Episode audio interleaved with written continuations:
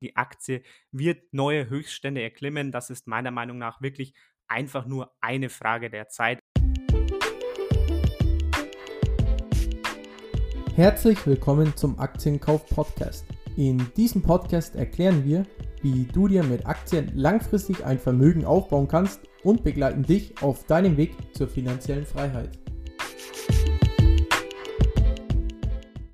Hi und herzlich willkommen zu dieser Folge des Aktienkauf Podcasts.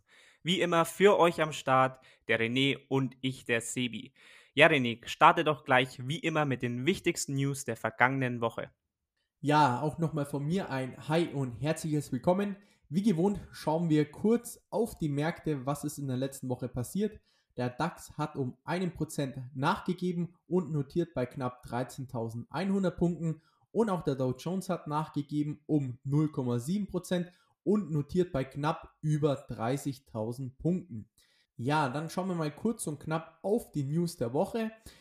Der größte Börsengang 2020 ist nun von der Bühne, denn Airbnb ist ja, wie viele mitbekommen haben, am Donnerstag an die Börse gegangen. Also, ihr könnt jetzt offiziell Miteigentümer von Airbnb werden. Die Aktie ist gleich mal um über 100% gestiegen und der Börsenwert von Airbnb überschritt damit die Marke von 100 Milliarden US-Dollar. Also wirklich starkes Börsendebüt von Airbnb. Dann zum Thema Impfstoff. Ein weiteres deutsches Unternehmen mischt im Thema Corona-Impfstoff mit und zwar das Unternehmen Formicon. Gemäß dem Biopharmaunternehmen sollen erste Gespräche mit der Europäischen Arzneimittelagentur EMA und der amerikanischen Zulassungsbehörde FDA zeitnah im ersten Quartal stattfinden. Man hoffe auf eine Notfallzulassung Anfang 2022. Zur Aussage 2022 ist ja viel zu spät, konterte CAO Brockmeier. Selbst in zehn Jahren wird es noch eine signifikante Anzahl von Menschen geben, die nicht gegen Covid-19 geimpft sind oder die trotz Impfung schwer an Covid-19 erkranken. Yes, viel mehr ist die Woche nicht an der Börse passiert, deswegen starten wir doch gleich mal mit der ersten Aktie. Genau, die erste Aktie, die wir euch heute mitgebracht haben, ist ein Unternehmen, das ordentlich unter der Corona-Krise gelitten hat und es auch immer noch tut, muss man dazu sagen, aber dafür auch in einem anderen Bereich ordentlich von der Corona-Krise profitiert hat. Und zwar ist die Rede von Walt Disney. Wir haben in unserem Podcast ja schon mal über Walt Disney geredet. Das müsste so ungefähr im März während der ersten Corona-Welle gewesen sein. Und damals haben wir Disney als kaufenswert eingestuft. Denn die Aktie wurde damals ordentlich abgestraft und stand zwischenzeitlich bei ungefähr 78 Euro. Jeder, der jetzt auf den Kurs von Walt Disney ja, draufschaut, wird sich wahrscheinlich jetzt erstmal die Augen reiben, denn jetzt steht die Aktie bei 147 Euro und damit auf einem neuen All-Time-High. Seit diesem Tief während der ersten Corona-Welle ist das ein, ja, ein Kursplus von ungefähr 87 Prozent. Da stellt sich dann natürlich wirklich die Frage, wurde Walt Disney während der ersten Corona-Welle einfach viel zu hart abgestraft oder ist dieser Anstieg jetzt einfach komplett übertrieben? Und dieser Frage wollen wir jetzt einfach mal etwas genauer auf den Grund gehen. Und dafür müssen wir uns vielleicht erstmal den Umsatz von Walt Disney ansehen, beziehungsweise besser ausgedrückt die Umsatzverteilung. Und konkret blicken wir hier auf die Umsatzverteilung vor Corona. Denn Walt Disney teilt sich in vier Sparten auf. Das ist zum einen Media Networks, Studio Entertainments, Parks, Experiences and Products und viertens Direct to Consumer and International. Wir blicken mal ganz kurz auf die erste Sparte, nämlich Media Networks. Das macht 32% des Umsatzes aus und darunter fallen zum Beispiel die TV-Sender von Disney, also die Disney Channels oder auch der Sportsender ESPN oder zum Beispiel auch National Geographic. Dann der zweite Bereich, Studio Entertainments, das macht 16% des Umsatzes aus. Hier hat Disney fünf Hollywood-Studios, zum Beispiel Lucasfilms, die für die Star Wars-Reihe verantwortlich sind, oder auch Pixar. Also ich denke, jeder wird diese Filmstudios kennen oder mit Sicherheit schon mal den ein oder anderen Film davon gesehen haben. Auf diese zwei Bereiche möchte ich jetzt aber nicht mehr näher eingehen, sondern auf die zwei folgenden. Und zwar, weil diese zwei Bereiche extrem wichtig sind für die letzten Bewegungen im Kurs von Walt Disney. Wir blicken nämlich jetzt zunächst auf den Bereich Parks, Experiences and Products. Das ist nämlich der größte Umsatzbereich von Disney, beziehungsweise war der größte Umsatzbereich von Disney vor Corona mit 33% Anteil am Umsatz.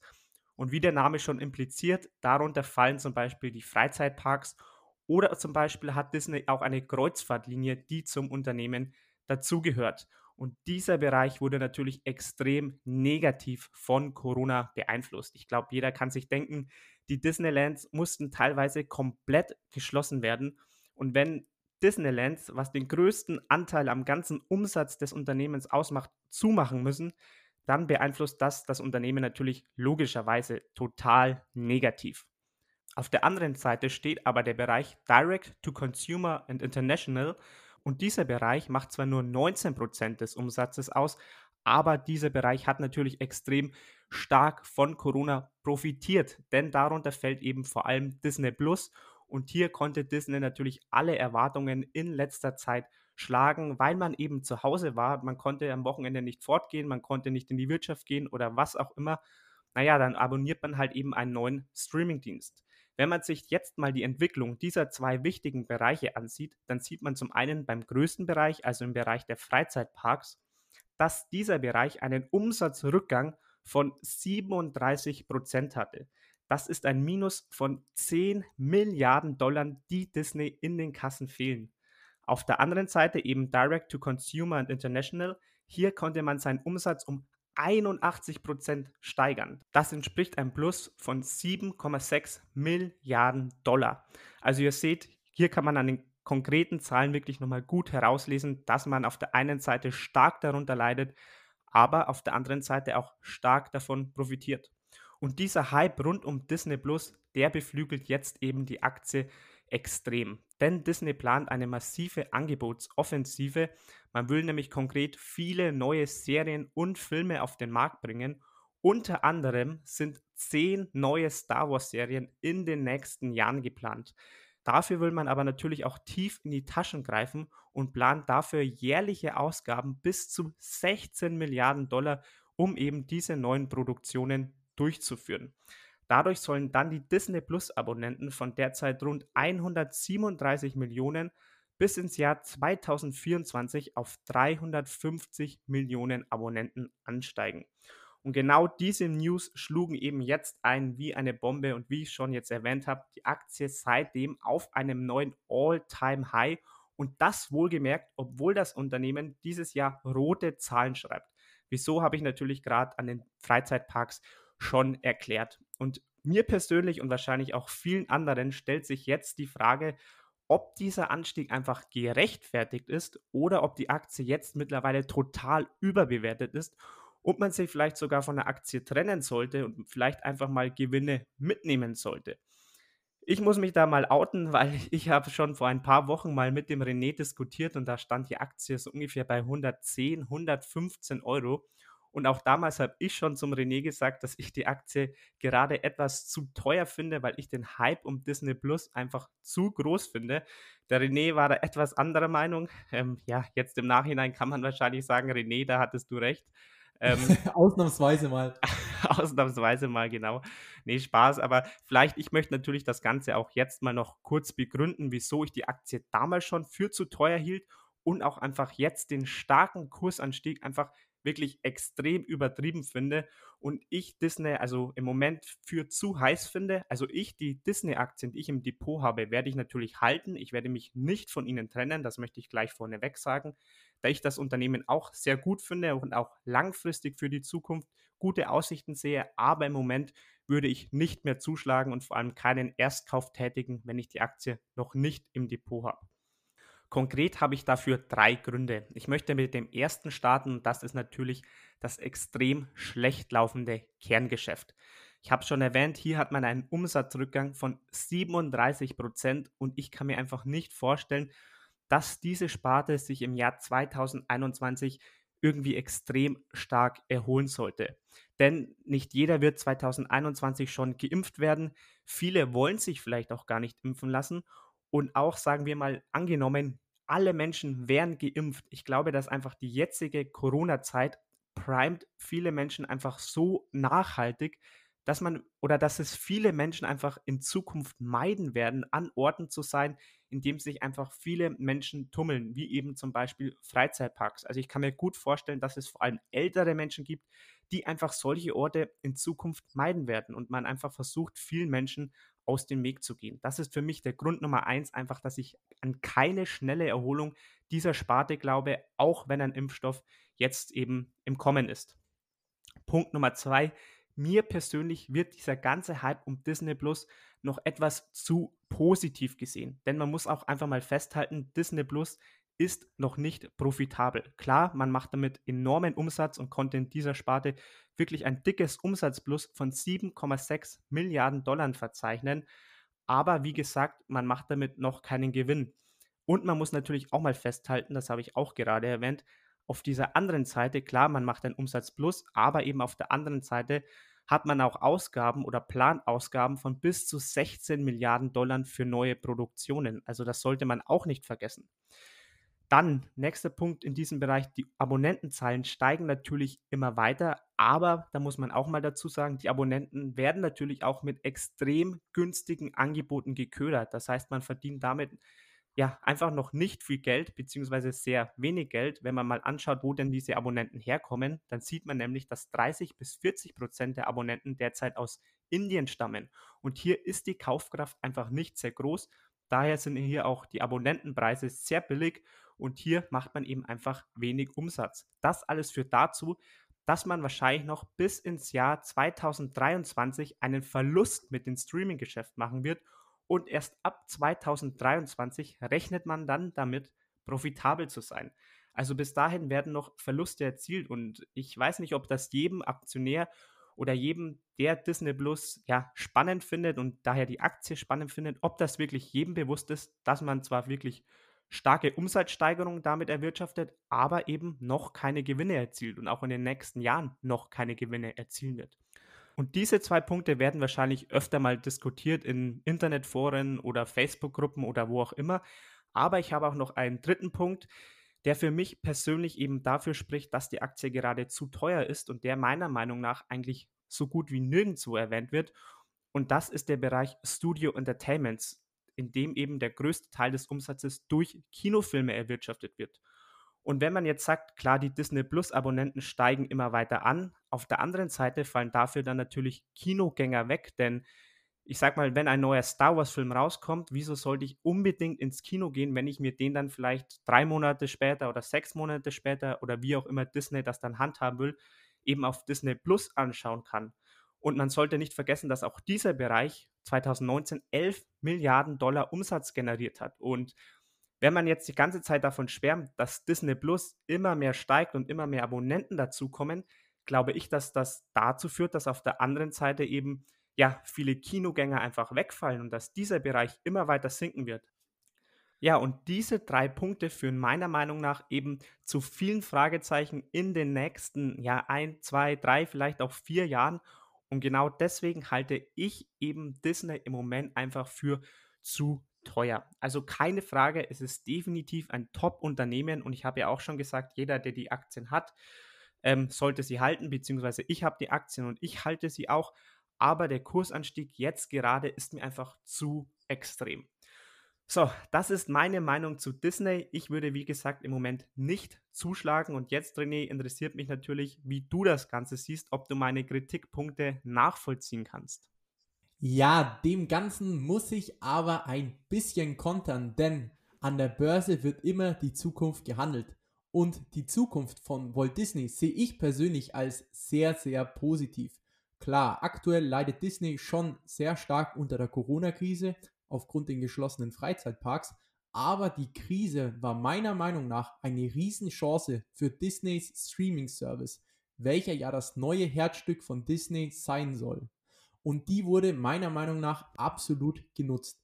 Ursprünglich war man davon ausgegangen, bis zum Jahr 2024 knapp 60 bis 90 Millionen zahlende Streaming-Kunden zu gewinnen. Und das wurde jetzt schon im Jahr 2020 erreicht, also schon vier Jahre davor. Und das ist meiner Meinung nach einfach nur gigantisch. Und die Strategie, die Ausgaben für neue Serien und Filme bis 2024 auf jährlich bis zu 16 Milliarden US-Dollar zu erhöhen, ist die absolut richtige Strategie.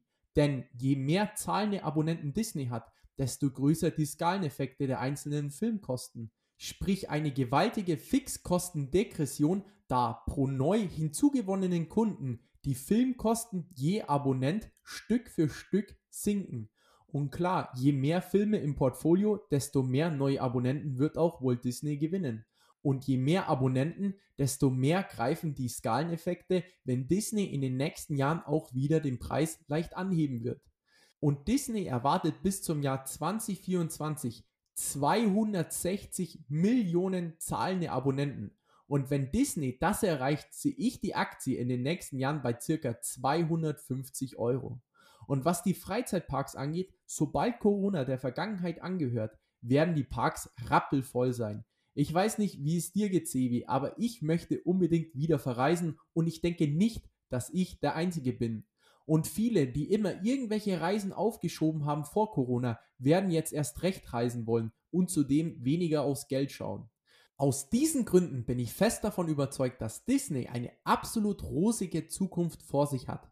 Klar, der aktuelle Kurs ist nicht billig, dennoch denke ich, dass Disney in den nächsten Jahren das Potenzial von 250 Euro pro Aktie hat. Ja gut, also ich kann deine Gründe auf jeden Fall gut nachvollziehen, René. Nichtsdestotrotz, du hast gerade gesagt, du hältst die Aktie nicht gerade für billig. Ich halte sie, wie gesagt, sogar für zu teuer. Also ich glaube, wir kommen so zwar ungefähr auf einen Nenner. Ich sehe es noch etwas negativer als du. Ja, du siehst es ein bisschen positiver, aber natürlich, das soll nichts am Unternehmen zu kritisieren sein. Das Unternehmen ist top, also die Aussichten, die du gerade genannt hast, sind einfach stark. Langfristig wird man sicher viel Spaß damit haben. Und langfristig meine ich jetzt wirklich 10, 15 Jahre, nicht unbedingt 3, 4, 5 Jahre. Da kann ich mir gut vorstellen, dass es in den nächsten Jahren vielleicht mal eine längere Seitwärtsbewegung geben wird, bis man denn dann zum Beispiel endlich mit Disney Plus profitabel ist und auch wirklich Geld verdient. Ja, alles in allem, glaube ich, können wir uns gut darauf einigen, dass wir die Aktien im Moment als haltenswert einstufen und nicht unbedingt als kaufenswert, aber vor allem eben auch nicht als verkaufenswert. Ich glaube, hier kommen wir gut auf einen Nenner. Blicken wir doch dann auf ein nächstes Unternehmen, das nicht ganz so im Kurs gestiegen ist, oder René?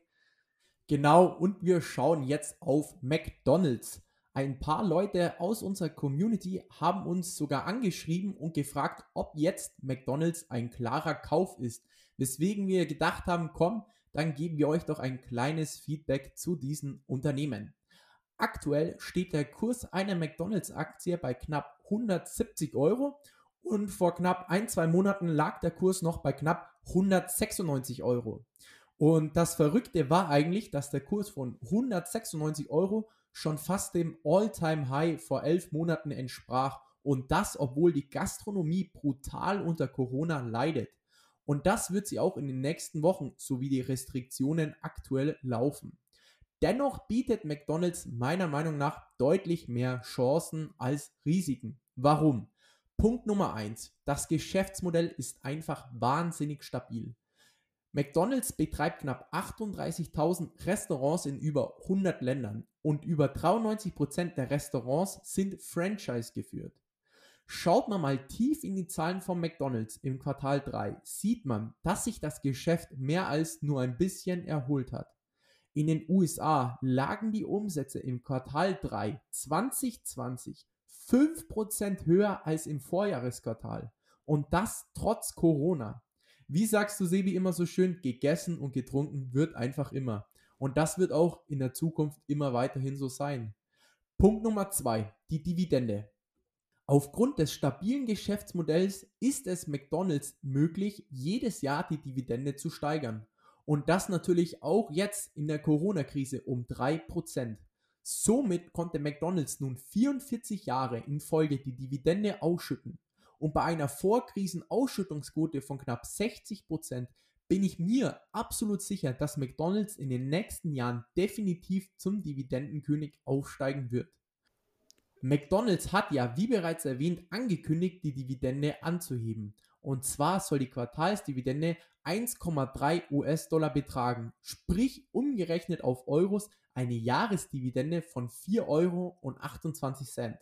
Investiert man also zum aktuellen Preis von 170 Euro, hat man eine Dividendenrendite von attraktiven 2,5%. Was will man aktuell mehr? Punkt Nummer 3, die Digitalisierung des Unternehmens. Das Unternehmen ist eines der größten Gastronomieprofiteure in Sachen Digitalisierung. Denn McDonald's hat früh erkannt, dass sich Investitionen in die Digitalisierungsinfrastruktur auszahlen werden. Punkt Nummer 1 hier, die McDonald's App. Wer kennt sie nicht? Gefühlt jede zweite Person, die ich kenne, hat diese App auf dem Smartphone. Ich übrigens auch. Und wieso? Weil es dort einfach echt gute Angebote gibt, auf die man ohne die McDonald's App auf dem Handy nicht zugreifen kann. Und was muss man im Gegenzug McDonald's dafür geben? Die eigene E-Mail-Adresse, womit McDonald's kostenlos an Millionen von McDonald's App-Nutzern Werbung schalten kann.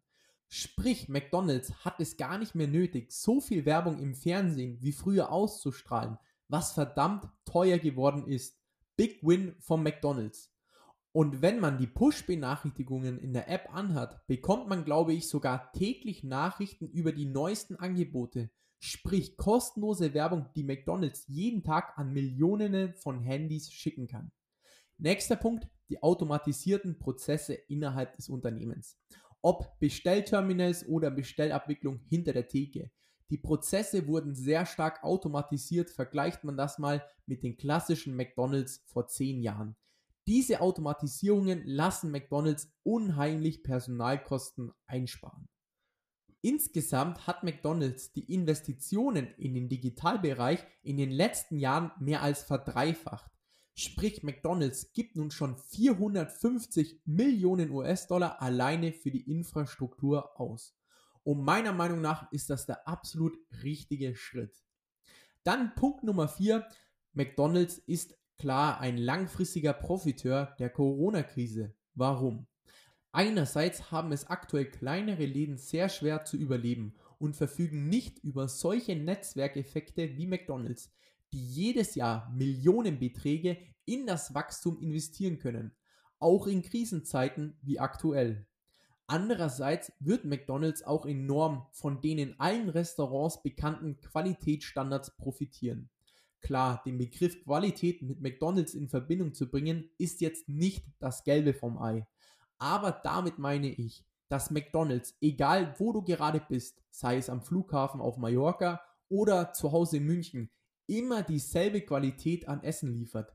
Die Pommes schmecken in jedem Laden gleich, die Burger und natürlich auch die restlichen Produkte, die McDonald's im Sortiment hat. Das sind von McDonald's streng vorgegebene Kriterien, die jedem Franchise-Nehmer vorgegeben werden.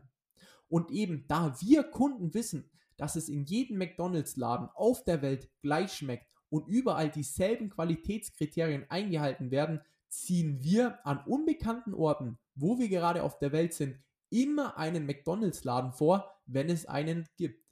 Und ich denke, vor allem durch Corona dürfte das Vertrauen zu McDonald's gestiegen sein. Kein Mensch möchte annähernd was mit Viren, Bakterien oder sonstigem zu tun haben. Sprich, bist du zum Beispiel auf Geschäftsreise in einem Schwellenland, bin ich mir sicher, dass du nun eher zu einem McDonald's-Restaurant tendierst, als dass du einen Straßenladen ausprobierst, wo du nicht weißt, was alles hinter der Küche passiert. Das machen, denke ich, nur noch die wenigsten in Zukunft. Also zusammenfassend kann man wohl sagen, dass es nur noch eine Frage der Zeit ist, bis McDonald's ein neues Rekordhoch erreicht. Sobald Corona kein Thema mehr ist, wird McDonald's neue Rekordgewinne schreiben. Da bin ich mir ziemlich sicher. Die Mutigen von euch können jetzt schon gemäß dem Motto Time in the Market beats Market Timing investieren und werden mit einer Dividendenrendite von 2,5% belohnt. Allen risikoscheuen Anlegern kann ich dagegen einen Sparplan auf die McDonalds-Aktie nur ans Herz legen. Ja, Sebi, wie siehst du aktuell ein Investment in McDonalds? Ich sehe das Ganze auf jeden Fall langfristig gesehen extrem positiv. Also ich habe zu deinen Argumenten auch wenig hinzuzufügen. Diese vier Punkte, die du angesprochen hast, sprechen einfach für die Zukunft von McDonald's. Und ich meine, wir als Dividendenjäger, beziehungsweise ich nenne mal mich als Dividendenjäger, da ist es natürlich wirklich extrem schön zu hören, dass ein Unternehmen, das eigentlich in der Gastro tätig ist und wie wir alle wissen, hat die Gastro die letzten Wochen und Monate extrem gelitten. Dennoch schafft es das Unternehmen, die Dividende ohne Probleme zu steigern. Also was möchte man als Dividendeninvestor mehr? Ja, ich bin auch schon länger investiert in McDonald's, habe auch einen Einstückskurs, der etwas höher liegt und zwar bei 189 Euro. Sprich, ich bin derzeit auch etwas im Minus mit McDonald's, aber mache mir da wirklich überhaupt keine Sorgen und kann auch jedem in diesem Fall wirklich nur Mut zusprechen, der mit McDonald's auch im Minus ist. Da braucht sich, glaube ich, niemand Sorgen machen. Die Aktie wird neue Höchststände erklimmen. Das ist meiner Meinung nach wirklich einfach nur eine Frage der Zeit. Also ich glaube, René, wir beide sind die Zukunft hier wirklich sehr positiv an. Yes, dann sind wir zumindest zu McDonald's 100% der gleichen Meinung. Leute, wie ihr wisst, das ist natürlich nur unsere persönliche Einschätzung und Meinung zu den beiden Unternehmen gewesen. Das ist weder eine klare Kaufempfehlung noch eine Anlageberatung gewesen. Das war es dann aber auch schon wieder zur heutigen Folge. Falls ihr Lust habt auf ein Gewinnspiel, wir haben heute im Sinne des dritten Advents wieder eins auf Instagram gestartet. Unter Aktien.kauf findet ihr uns dort. Grüße gehen nochmal raus an Florian Schneider, den Gewinner des letzten Gewinnspiels. In diesem Sinne, Leute, macht's gut und wir hören uns nächste Woche wieder. Falls dir die Folge gefallen hat, lass doch gerne eine 5-Sterne-Bewertung auf iTunes da oder teile die Folge mit deinen Freunden. In diesem Sinne, habt einen guten Start in die Woche und wir hören uns nächsten Sonntag wieder.